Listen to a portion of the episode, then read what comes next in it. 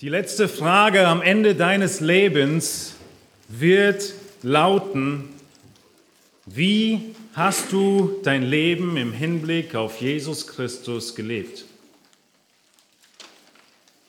Wie hast du dein Leben im Hinblick auf Jesus Christus gelebt? Es steht fest, du wirst sterben. Es steht fest, du wirst auferstehen.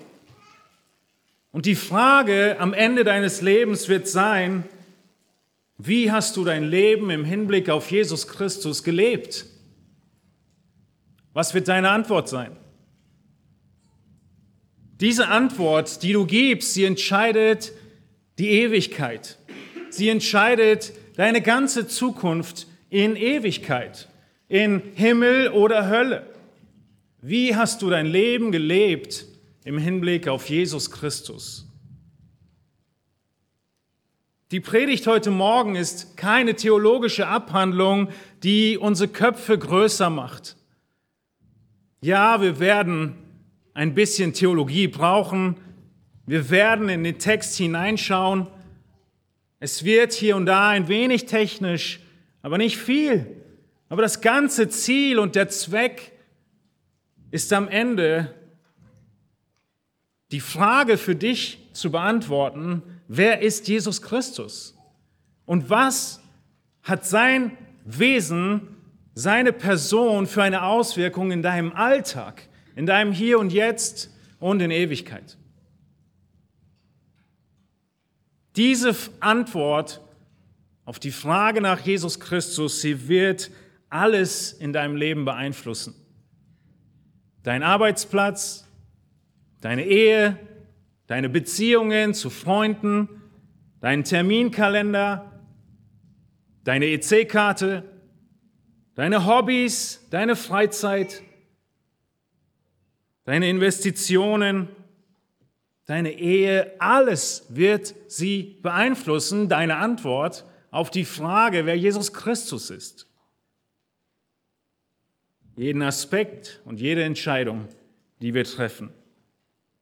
Deshalb ist Paulus so eifrig, darüber zu schreiben, nachdem er aus dem Gebet herauskommt, für die eine Bitte an Gott für die Kolosser, nämlich dass sie in der Erkenntnis Gottes und Jesu Christi wachsen. Es ist so wichtig, dass Paulus nun diese, in diesen Lobpreis übergeht. Ein Hymnus über Christus in Kolosser Kapitel 1. Wir haben in diesem Kapitel schon gesehen, und wir sind heute hier, weil wir Jesus Christus mehr kennenlernen wollen. Wir sind hier, weil all unsere Hoffnung auf Jesus Christus gerichtet ist. Wir sind hier, weil wir an ihn glauben und weil wir ihn lieben, weil wir seine Kraft brauchen im Ausharren, in schwierigen Umständen, und weil wir seine Kraft brauchen in Langmut mit schwierigen Leuten. Und weil er unser Erlöser ist und weil er unser König ist. Weil er uns herausgerissen hat aus der Herrschaft Satans und versetzt hat in das Reich des Königs Jesus. All das haben wir gelesen in Kolosser 1 bis 13. Und schon viel darüber gesprochen. Wir sind heute Morgen hier, weil wir Jesus mehr erkennen wollen. wir wollen in Kolosser 1 fortfahren, in diesen ersten Versen von Dank, in Versen 3 bis 8 und Fürbitte, in den Versen 9 bis 14 sind wir schon durchgegangen, haben gesehen, wie Paulus ansetzt zum Lobpreis Jesu in Vers 13, wo er schreibt, dass er uns errettet hat aus der Herrschaft der Finsternis und uns versetzt hat in das Reich des Sohnes seiner Liebe, indem wir die Erlösung haben durch sein Blut, die Vergebung der Sünden. Und nun fährt Paulus fort. Wir lesen weiter in Kolosser 1 ab Vers 15. Dieser Jesus, der uns versetzt hat, er wird nun beschrieben Kolosser 1, 15. Ich lese bis Vers 20, auch wenn wir heute nur bis Vers 17 kommen. Dieser ist das Ebenbild des unsichtbaren Gottes, der Erstgeborene, der über aller Schöpfung ist. Denn in ihm ist alles erschaffen worden, was im Himmel und was auf Erden ist. Das Sichtbare und das Unsichtbare, seines Throne oder Herrschaften oder Fürstentümer oder Gewalten. Alles ist durch ihn und für ihn geschaffen. Und er ist vor allem und alles hat seinen Bestand in ihm. Und er ist das Haupt des Leibes der Gemeinde. Er, der der Anfang ist, der Erstgeborene aus den Toten, damit er in allem der Erste sei. Denn es gefiel Gott, in ihm alle Fülle wohnen zu lassen und durch ihn alles mit sich selbst zu versöhnen, indem er Frieden machte durch das Blut seines Kreuzes, durch ihn sowohl was auf Erden als auch was im Himmel ist. Wer ist Jesus Christus? Kolosse 1 beantwortet uns diese Frage. Ihr wisst, die Antwort findet ihr in Kolosse 1, in Hebräer 1, in Johannes 1 und in Offenbarung 1. Ist einfach zu merken. Das sind die Kapitel in der Bibel, die dir Antwort geben auf diese Frage. Womit das ausführlichste ist Kolosse 1.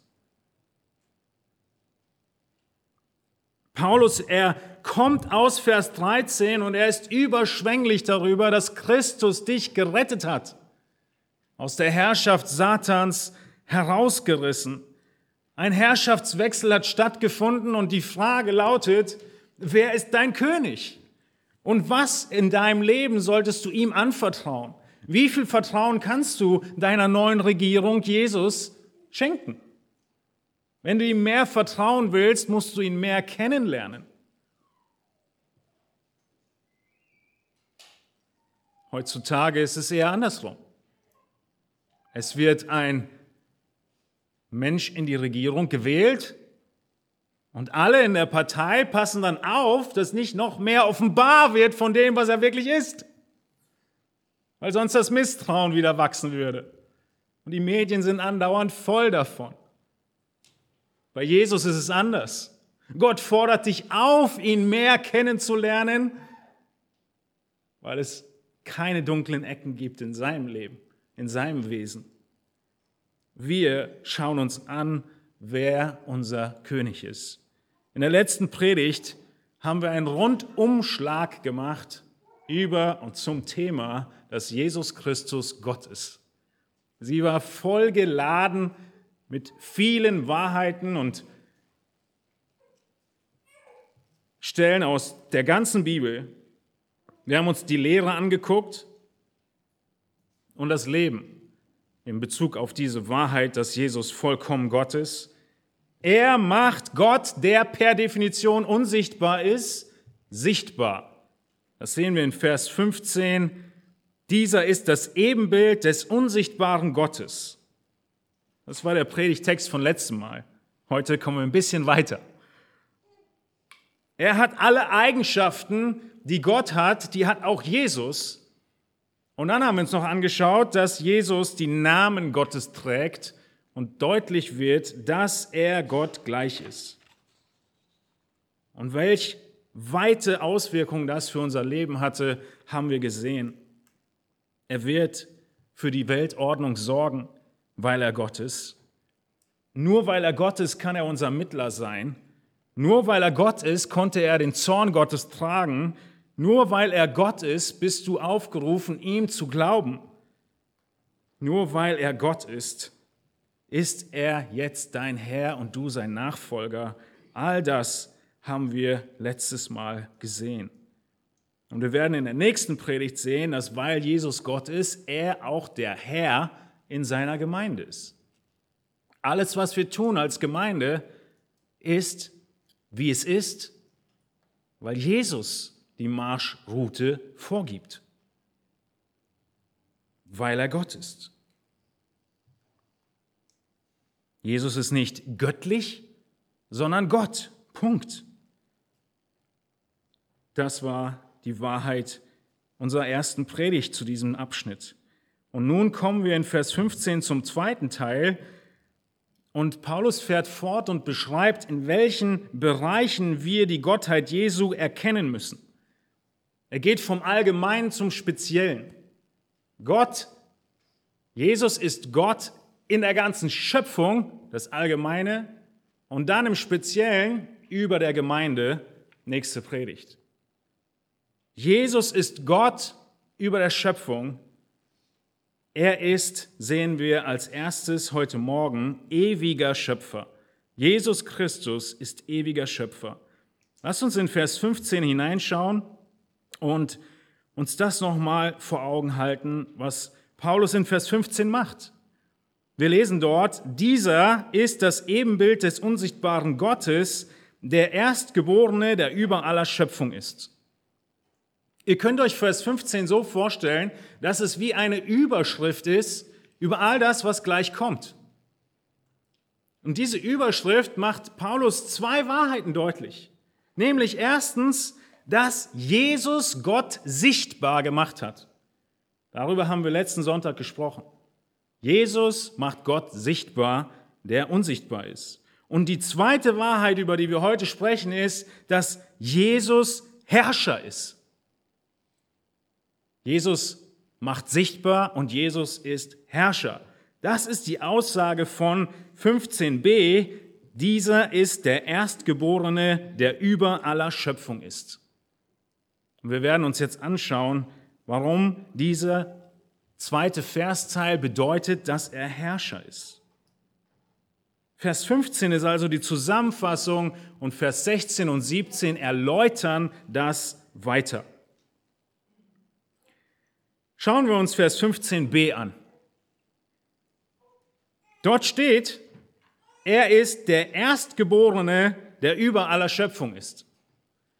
Dieser kleine Versteil hat schon zu viel Diskussion, zu viel Verwirrung und zu viel Irrlehre geführt.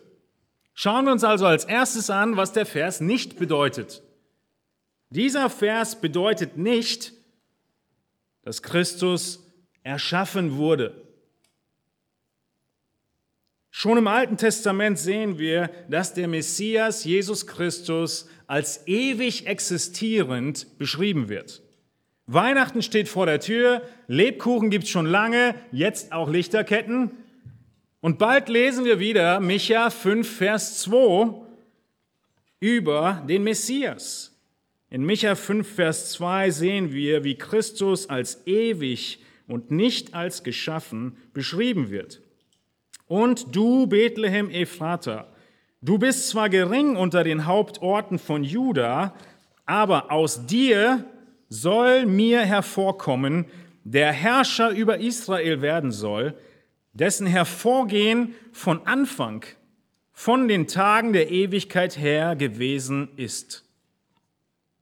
Seit wann existiert der Messias, der hier in Micha verheißen wird? Der Herrscher Israels, der hervorgehen soll von Anfang, von den Tagen der Ewigkeit her. Er ist nicht erschaffen worden. Jesus Christus hat keinen Anfang, sondern er ist von den Tagen der Ewigkeit her. Wir sehen einen weiteren Beweis dafür, dass Jesus Christus nicht erschaffen wurde, in seinem Gebet zu seinem Vater in Johannes 17, Vers 5. Dort betet Jesus kurz bevor ihm die Nägel eingeschlagen werden am Kreuz. Johannes 17, Vers 5. Und nun verherrliche du mich, Vater, bei dir selbst, mit der Herrlichkeit, die ich bei dir hatte, ehe die Welt war. Verherrliche bei dich bei mich bei dir selbst mit der Herrlichkeit, die ich bei dir hatte, ehe die Welt war. Seit wann existiert Jesus Christus? Vor Grundlegung der Welt.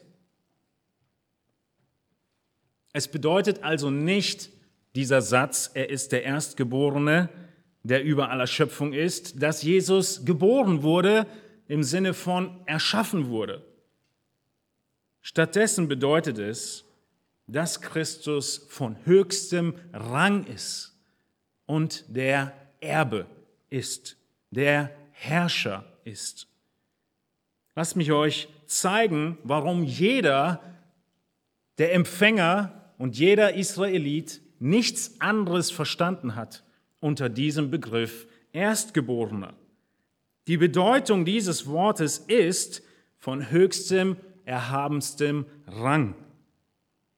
Hätte Paulus sagen wollen, dass Christus als erster erschaffen worden wäre, hätte er ein Wort dafür gehabt, nämlich Ersterschaffener. Welches Wort benutzt er? Erstgeborener, weil dieser Begriff aus dem Alten Testament eine Bedeutung hat. Er ist festgelegt auf von höchstem Rang und Erbe. Sogar der Text selbst in Kolosse 1 erläutert das. In ihm, in Vers 16, ist alles erschaffen worden, was existiert. Wie kann Schöpfung erschaffen? Es macht gar keinen Sinn. Die Jehovas Zeugen sagen, Christus sei als erster geschaffen worden, aber es macht keinen Sinn und es entspricht nicht der Wahrheit der Bibel. Er wurde Mensch und doch ist er ewig existent und Schöpfer. Sekten und Kulte verdrehen diese Aussage sehr gerne. Denn wenn er geschaffen worden wäre, wenn er ein Wesen wäre wie die Engel, dann wäre er auch nicht mehr wichtig wie sie und er hätte überhaupt keine Auswirkung auf dein Leben. Engel Gabriel hat auch nicht viel Auswirkung auf dein Leben. Nein, der Erstgeborene bedeutet in der Bibel, dass ihm alle Rechte, alle Autorität, das Erbe zugegeben werden und er der Vertreter des Hauses seines Vaters wird. Paulus, er benutzt hier eine Anspielung auf diesen alten Brauch, dass der Erstgeborene in einer Familie Rechte und Privilegien erhielt, die die anderen Nachkommen nicht hatten. Der Erstgeborene war Vertreter und Erbe seines Vaters und ihm wurde die Leitung übertragen. Nun, wir in der westlichen Welt, wir können uns Erstgeborene einfach nur auf der Zeitachse vorstellen. So ticken wir. Alles, was wir irgendwie systematisieren, kommt in ein Diagramm und das hat in der Regel links die Vergangenheit und rechts die Zukunft. Irgendwie wollen wir alles auf die Zeitachse packen. So ist die Bibel nicht geschrieben und so denkt auch heute noch nicht die Kultur im Nahen Osten. Wir sehen ein Beispiel bei Josef und seinen beiden Söhnen. Ihr dürft 1. Mose 48 aufschlagen. Und dort schauen wir uns an, was es bedeutet, Erstgeborener und Erbe zu werden. Jakob, der Patriarch, der ja auch Israel genannt wird, mit seinen zwölf Söhnen, Jakob liegt auf dem Sterbebett und er ruft Josef mit seinen beiden Söhnen. Seine beiden Söhne, Ephraim und Manasse. Wir sehen in 1. Mose 48, Vers 14, dass nun Jakob oder Israel genannt auf dem Sterbebett liegt und diesen Segen des Erstgeborenen austeilt. 1. Mose 48, Vers 14, da streckte Israel seine Rechte aus und legte sie auf Ephraims Haupt, obwohl er der Jüngere war. Seine Linke aber auf Manasses Haupt, indem er seine Hände kreuzte, obwohl Manasse der Erstgeborene war. Wir gehen in Vers 17 weiter. Als aber Josef sah, dass sein Vater die rechte Hand auf Ephraims Haupt legte, missfiel es ihm. Darum ergriff er die Hand seines Vaters, um sie von Ephraims Haupt auf Manasses Haupt zu wenden. Dabei sprach Josef zu seinem Vater, nicht so, mein Vater, denn dieser ist der Erstgeborene, lege deine rechte Hand auf sein Haupt. Vers 19, aber sein Vater weigerte sich und sprach, ich weiß es, mein Sohn, ich weiß es wohl. Auch er soll zu einem Volk werden und auch er soll groß sein. Aber doch soll sein jüngerer Bruder größer werden und sein Same wird eine Menge von Völkern sein.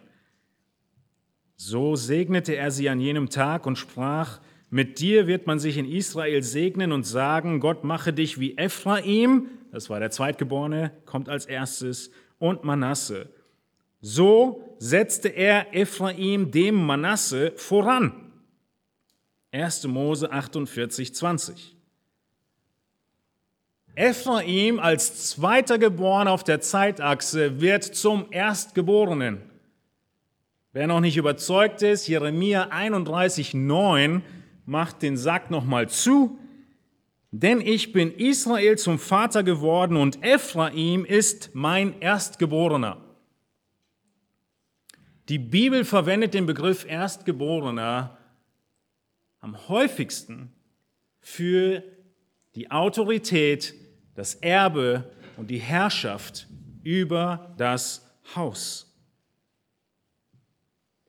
Ephraim wurde als zweites geboren und ist Erstgeborener. Israel wird als ganze Nation Erstgeborener bezeichnet. Warum? Ist die erste Nation, die je existierte?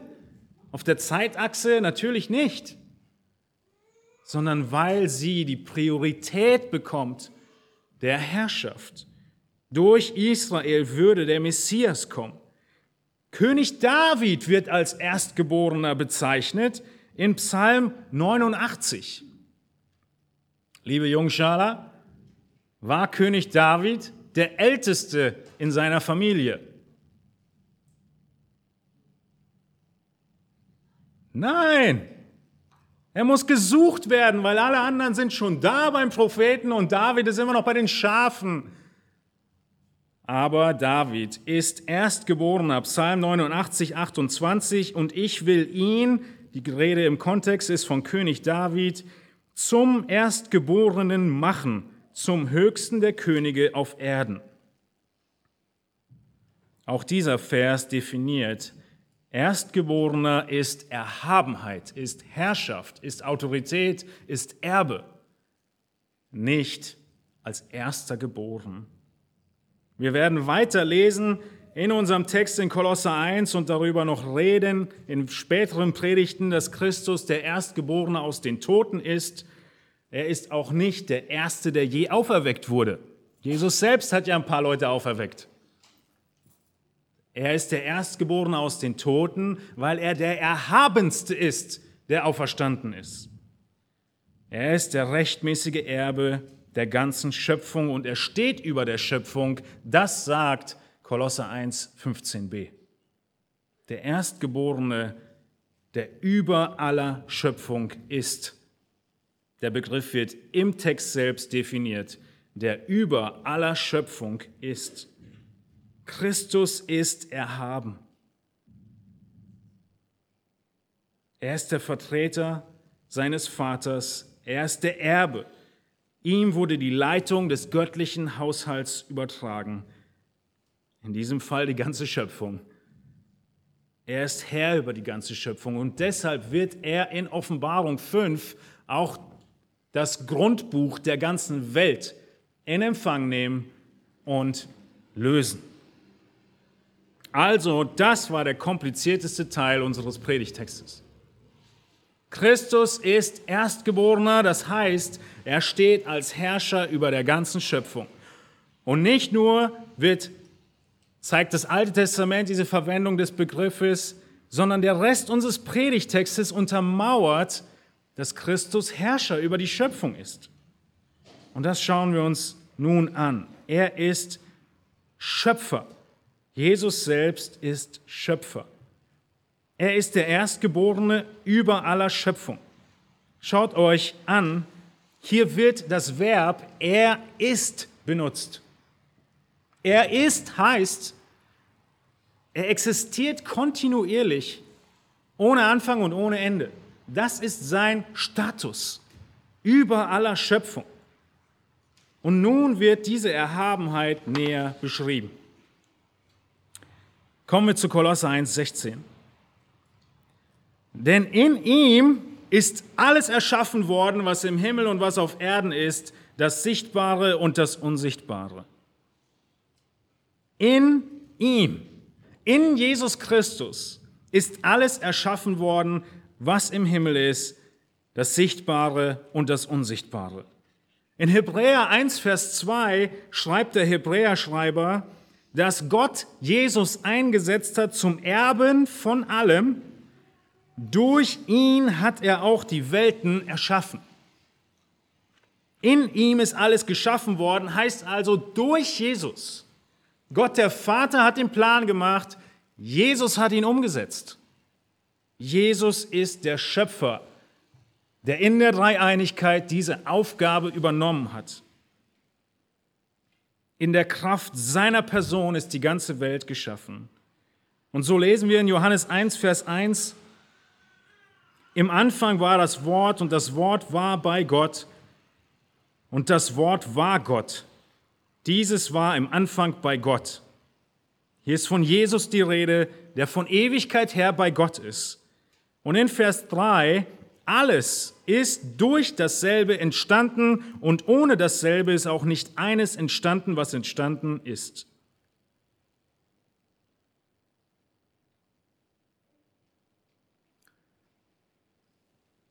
Nichts in dieser Welt existiert außerhalb von dem, was Christus geschaffen hat. Er ist. Er ist der Ich bin, der ich bin. Er existiert ewig.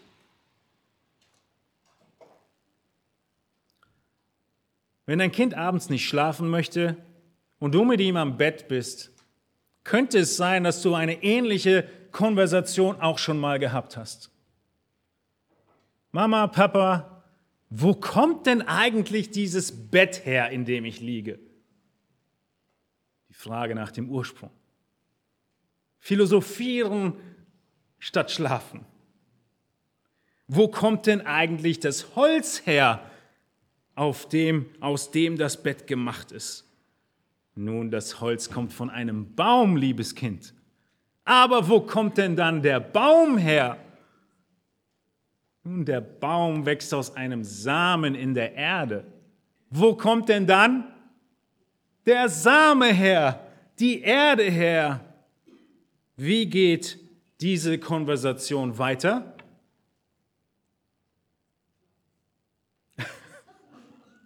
Schlaf jetzt.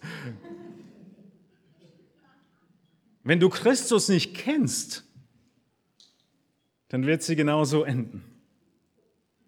Wenn du Christus kennst, musst du am Ende dieser Kette zu Christus kommen. Denn er ist der, der geschaffen hat. Ob du über die Atome gehst oder nicht, über den Staub, wie auch immer detailliert du wirst. Vielleicht die Frage nach dem, wie alt dein Kind ist im Bett. Aber am Ende musst du sagen, weil Jesus Christus es erschaffen hat. Punkt. Johannes 1.10 macht deutlich, er war in der Welt und die Welt ist durch ihn geworden. Und doch erkannte die Welt ihn nicht. Wie viel hat Jesus geschaffen? Schaut in den Text hinein. In diesen Versen 16 und 17 betont Paulus fünfmal, welchem Umfang Jesus geschaffen hat. Denn in ihm ist alles erschaffen alles im Himmel, alles auf Erden, alles Sichtbare, alles Unsichtbare, alles ist durch ihn und zu ihm hingeschaffen. Und Vers 17, er ist vor allem. Vers 18, damit er in allem den Vorrang habe. Es gibt kein Molekül, kein Atom, kein Proton, kein Neutron, kein Elektron. In diesem Universum und in allem, was je existierte, was Jesus Christus nicht geschaffen hätte. Jesus hat es nicht outgesourced, selbst gemacht. In seiner Weisheit, in seiner Macht Wir rühmen uns, rühmten vielleicht, des Stempels Made in Germany. Christus, er hat am Ende alles gemacht. Made by Christ müsste es heißen. Und dann ist es doch kein Wunder, dass Wellen und Wasser ihm gehorchen, wenn er sie erschaffen hat. Dass Wasser zu Wein wird, dass Lahme gehen und Tote auferstehen.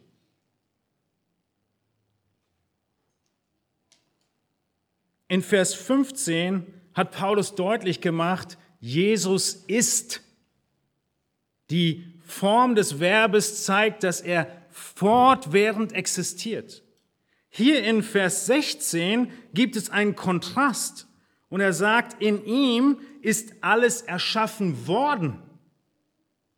Das Verb hier steht im Aorist. Es ist eine einmalige Aktion gewesen und dann auch noch im Passiv.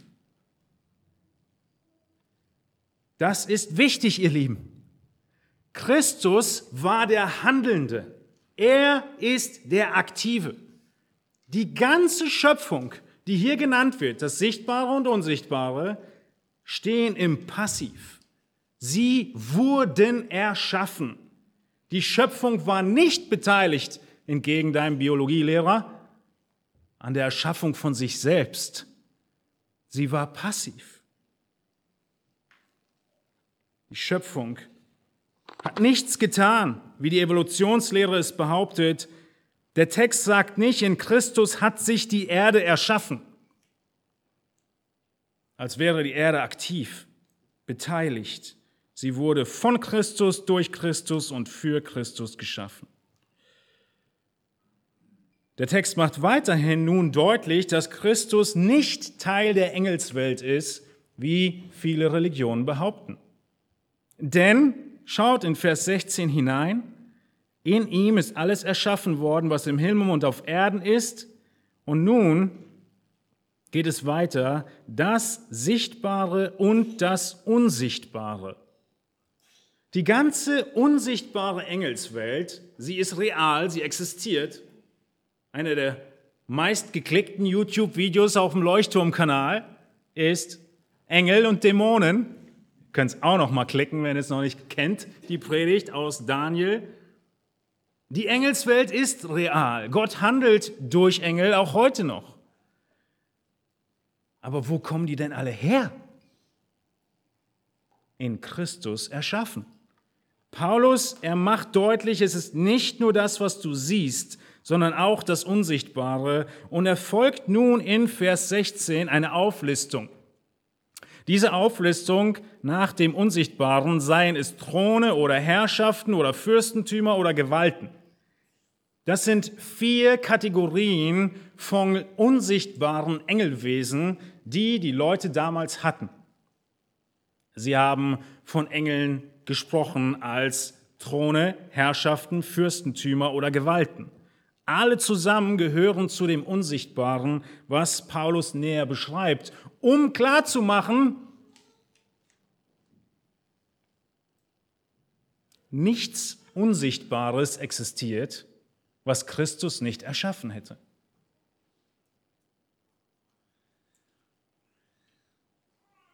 Nichts Unsichtbares existiert, was Christus nicht erschaffen hätte. Was sagt das über Christus aus?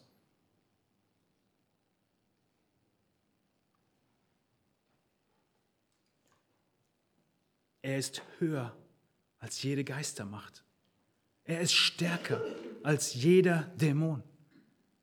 Er ist größer. Er ist stärker. Er ist Schöpfer aller Engel, auch derer, die abgefallen sind. Besessenheit? Christus ist stärker. Niemand kann seinen Platz angreifen. Er ist der Schöpfer von allem, was du siehst und von allem, was du nicht siehst. Christus ist höher als jede geistliche Macht, dann ist er es recht höher als jede weltliche Macht. Sei es Scholz, Biden oder Putin. Christus ist höher. Er ist Schöpfer und er ist Herrscher. Der Erstgeborene, er ist Herrscher. Alles ist nun durch ihn und für ihn, geht der Text weiter, geschaffen. Die Elberfelder sagt, zu ihm hin geschaffen. Die ganze Welt ist erschaffen worden, damit am Ende Jesus ein Erbe hat und regieren kann. Die ganze Absicht Gottes mit dem Erschaffen der Welt war sein Sohn und ihm ein Erbe zu geben. Wenn Jesus Christus also Schöpfer ist, wenn er der Ewige ist und wir die zeitlich Begrenzten, wenn er der Schöpfer ist und wir die Schöpfung sind, wenn er der Aktive ist und wir die Passiven sind in der Schöpfung,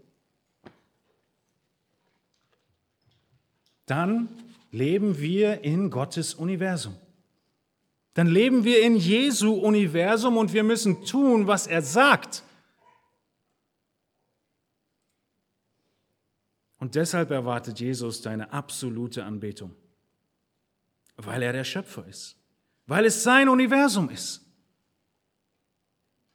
Egal in welcher Zeit wir leben, egal aus welchem Volk oder Nation wir stammen, er ist unser Schöpfer. Er ist, wie wir gleich sehen, unser Erhalter und er erwartet unsere Anbetung. Er erwartet, dass in der Anbetung wir unser Leben an ihm ausrichten. Und wenn du, lieber Zuhörer, dein eigenes Ding machen willst, dann bitte in deinem eigenen Universum. Aber solange du in Christi Universum lebst, ist er Schöpfer, Erhalter und alles ist für ihn geschaffen. Und deshalb, wie wir heute Morgen schon gelesen haben, wird er auch Richter sein und Konsequenzen ziehen. Die Absicht, warum Paulus das alles schreibt, ist aber folgende. Wenn du diesen Jesus Christus, Vers 13, als deinen König hast, herausgerissen aus der Herrschaft Satans in das Sohn, in das Herrschaft des Sohnes seiner Liebe versetzt. Wenn dieser Jesus dein König ist, wen oder was sonst würdest du ihm noch hinzufügen wollen? Nichts. Und deshalb sehen wir, wie Paulus die Botschaft des ganzen Kolosserbriefes hier schon auf anfängt, Jesus plus nichts. Jesus allein genügt, weil er Erstgeborener über der Schöpfung ist. Er ist Herrscher, er ist Erbe.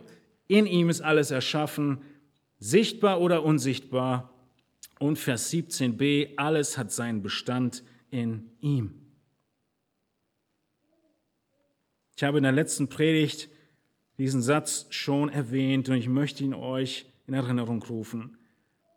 Eine kleine Sicht von Jesus führt zu großen eigenen Entscheidungen. Und eine große Sicht von Jesus führt zu kleinen eigenen Entscheidungen. Wenn dieser Jesus dein Herr ist, wenn du erkennst, wie groß er ist, dann vertraust du ihm mehr. Und alles, was dein eigenes Ding ist, wird so viel kleiner und so viel unwichtiger. Paulus, er hat schon deutlich gemacht, dass Jesus Christus vollkommen Gott ist. Er hat deutlich gemacht, was Jesus gemacht hat. Er ist Schöpfer. Und nun beschreibt er seine Position. Wir könnten sagen, das Bild wird größer, was er jetzt beschreibt in Vers 17. Er zoomt wieder raus. Er hat in Vers 16 deutlich gemacht, Jesus hat die Erde geschaffen. Dann hat Jesus noch was geschaffen? Das Sichtbare und das Unsichtbare. Die ganzen Engel, wenn wir die Erde hier skizzieren, und die Engel, die sind ja irgendwie über der Erde, die Engel oben drüber skizzieren. Dann stellt sich jetzt die Frage, wohin malst du Jesus. Erde, Engel. Vers 17 gibt die Antwort. Und er ist vor allem und alles hat seinen Bestand in ihm. Christus, er existierte von jeher und er ist der Grund dafür, dass alles so bleibt, wie es ist, dass es seinen Bestand hat. Und deshalb ist unser zweiter Teil der Predigt unter dieser Überschrift, Jesus Christus ist souveräner Erhalter. Er ist der, der die Welt erhält. Warum existieren physikalische Gesetze? Warum die Gravitation? Warum explodiert unsere Erde nicht? Warum implodiert sie nicht? Warum löst sie sich nicht auf einmal im schwarzen Loch auf? Vers 17 gibt die Antwort. Weil Jesus Christus sie zusammenhält. Weil Jesus Christus sie zusammenhält. Das ist der Grund. Diesen Jesus kannst du nicht mindern. Er ist unübertroffen. Seine Herrlichkeit, seine Macht, seine Ehre, sie sind unübertroffen. Er steht über der sichtbaren Welt, er steht über der unsichtbaren Welt und der Text geht weiter, er steht sogar über dem Tod, damit er in allem der Erste sei. Das war das Ziel des Vaters. Vers 19 sagt es, es gefiel Gott. Das Ziel des Vaters war es, Jesus die unübertreffliche Vorrangstellung zu geben. Gott, der Vater, hat die ganze Erde so designt, dass es jemanden braucht, der diese Gesetze zusammenhält. Er hat die Schöpfung so angelegt, dass es eine Kraft braucht, die sie zusammenhält. Vor Grundlegung der Welt hat Gott geplant, dass Christus derjenige sein sollte, der in jedem Augenblick diese Welt beisammenhält, nachdem er sie selbst geschaffen hat.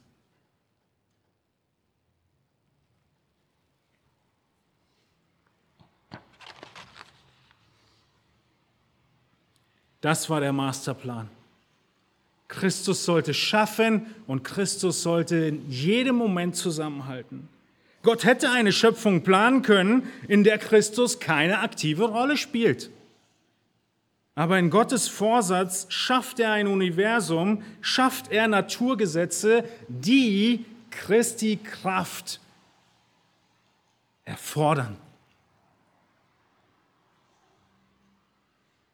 Christus und seine erhaltende Kraft ist das Ende jedes Gespräches am Bett mit deinem Kind. Jede Warum-Frage endet mit Christus hat es gemacht. Christus hält es zusammen. Christus ist die Antwort auf jede Sackgasse der Biologen, der Mediziner und der Physiker. Christus ist die Antwort, nicht Mutter Natur. Christus wirkt heute, versteht ihr? Heute hält er diese Welt zusammen. Er ist der Erschaffer aller Ordnung, er ist der Erhalter aller Ordnung und aller Gesetze dieser Welt. Und deshalb können wir zu Recht sagen, wer Christus nicht kennt, hat keine Ahnung von Weltordnung. Wer Christus nicht kennt, ist in dieser Welt nach 2. Korinther 4 blind und mit verdeckten Augen unterwegs.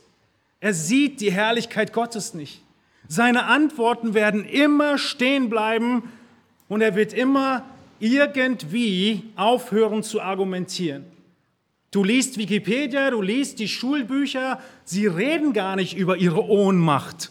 Wie peinlich wäre das denn? Aber die Fragen bleiben offen. Die Fragen bleiben offen. Die logischen Fehlschlüsse häufen sich oder die Fragen bleiben offen, weil sie Christus nicht einbeziehen in ihre Gleichung. Es ist das Zusammenhalten Christi, sein Wirken im Heute und hier und jetzt. Christus ist die Ursache, dass wenn du 20.000 im Haben buchst und 20.000 im Soll, dass am Ende eine schwarze Null ist und dass diese schwarze Null auch morgen noch die schwarze Null ist, ist Christus die Ursache. Er erhält diese Regeln. Christus ist die Ursache, dass die Schere die Haare schneidet und nicht umgekehrt. Christus ist die Ursache. Und wenn das in unseren Alltag hineinkommt, verstehen wir, dass alles für ihn und zu ihm hin und durch ihn geschaffen ist. Dass der Grund, warum der Stuhl nicht zusammenklappt, Christus ist. Der Grund, warum das Salz nicht süß ist, Christus ist. Er erhält alles zusammen. Und die Naturwissenschaftler, sie sind sprachlos. Wie hält sich ein Atom zusammen? Wir können es beschreiben. Wir haben Protonen entdeckt, Neutronen entdeckt, die Elektronen darum entdeckt. Wir haben mittlerweile sogar die Higgs-Teilchen und das Higgs-Feld entdeckt, die alle schön beschreiben, wie Massen existieren oder zueinander wirken. Wir können beschreiben, beschreiben, beschreiben, beschreiben und am Ende werden wir entweder uns in logischen Fehlschlüssen verlaufen oder die Frage offen halten, welche Kraft steht denn dahinter? Warum kippt der Baum nicht um, mit oder ohne Blätter, sondern er steht so da,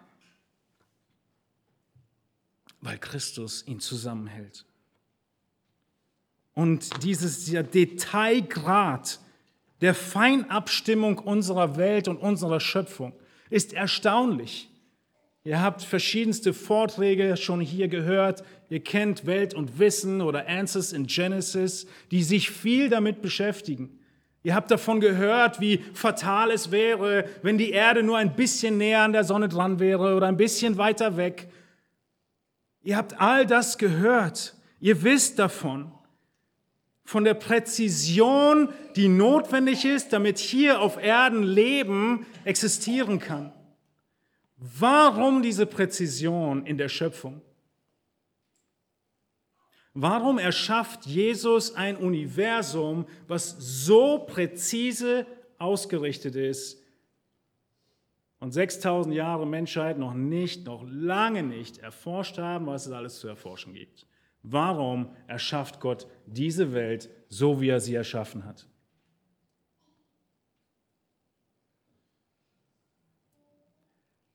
Weil er die Welt für den Menschen erschaffen hat.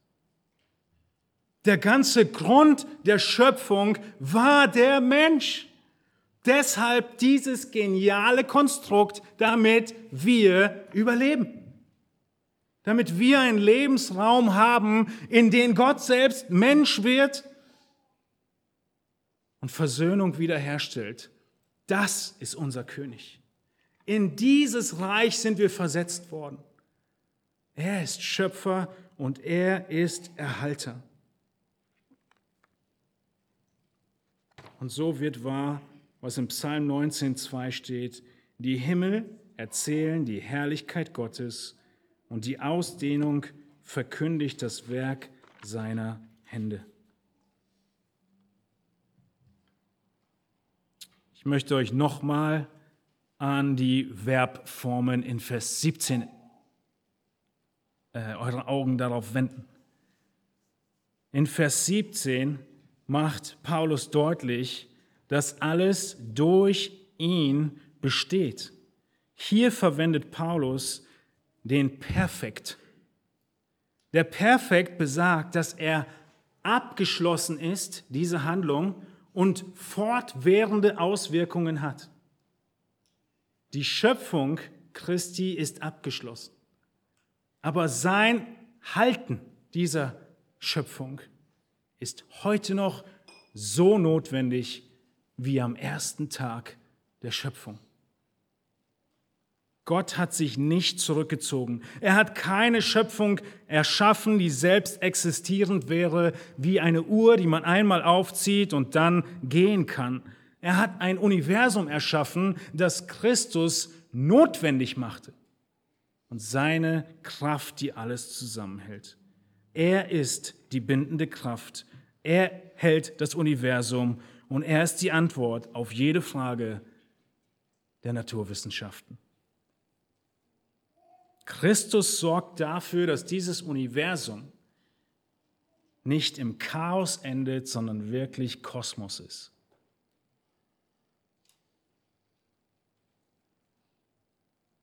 Und wer Christus nicht kennt, hat keine Ahnung von Weltordnung. Ohne Christus bliebe kein Satellit im Aal. Ohne Christus würde keine Brücke halten. Wie könntest du für irgendjemand anderen leben wollen als für ihn? Er ist unser Leben. Er ist unser Schöpfer, unser Erhalter und unser Retter. Was würdest du, wenn du sein Kind bist, diesem Jesus jetzt hinzufügen wollen? Brauchst du irgendetwas mehr als den, der geschaffen hat, was du sehen kannst und was du nicht sehen kannst? Brauchst du irgendetwas mehr? Brauchst du irgendjemand mehr? Nein. Er ist unübertroffen erhaben, unser Jesus Christus. Wenn dieser Jesus dein Hirte ist, zweifelst du dann, dass dir jemals irgendetwas mangeln würde?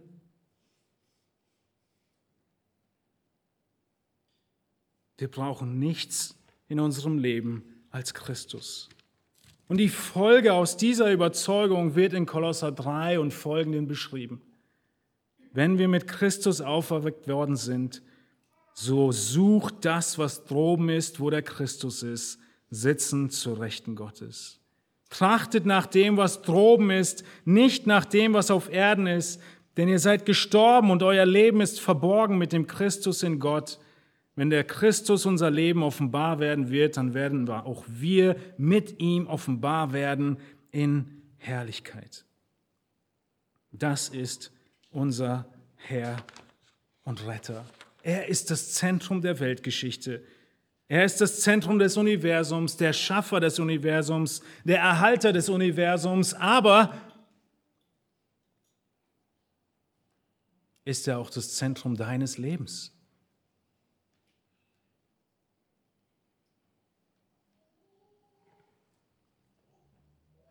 Spielt er eine Rolle in deinem Alltag?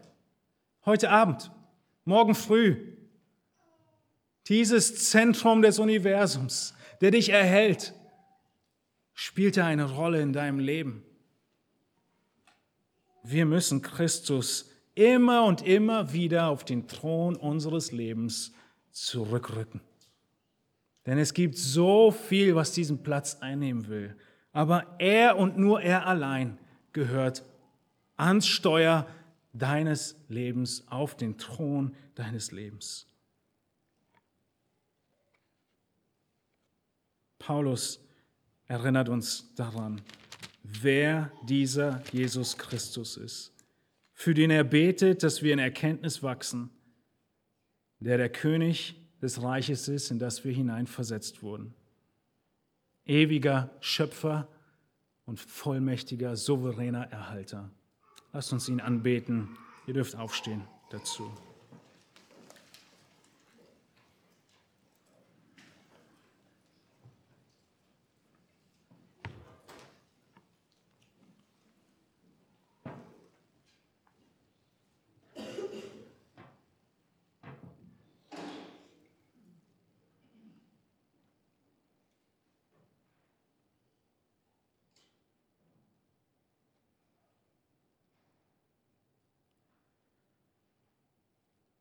Herr Jesus Christus, die Beschreibung deines Wesens, deiner Größe, deiner Macht und deiner Herrlichkeit machen uns sprachlos und ehrfürchtig vor dir.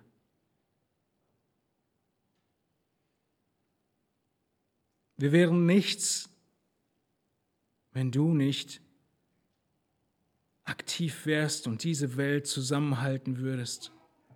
Wir könnten nichts. Wir wären hoffnungslos verloren. Das einzige Ziel wäre die Hölle.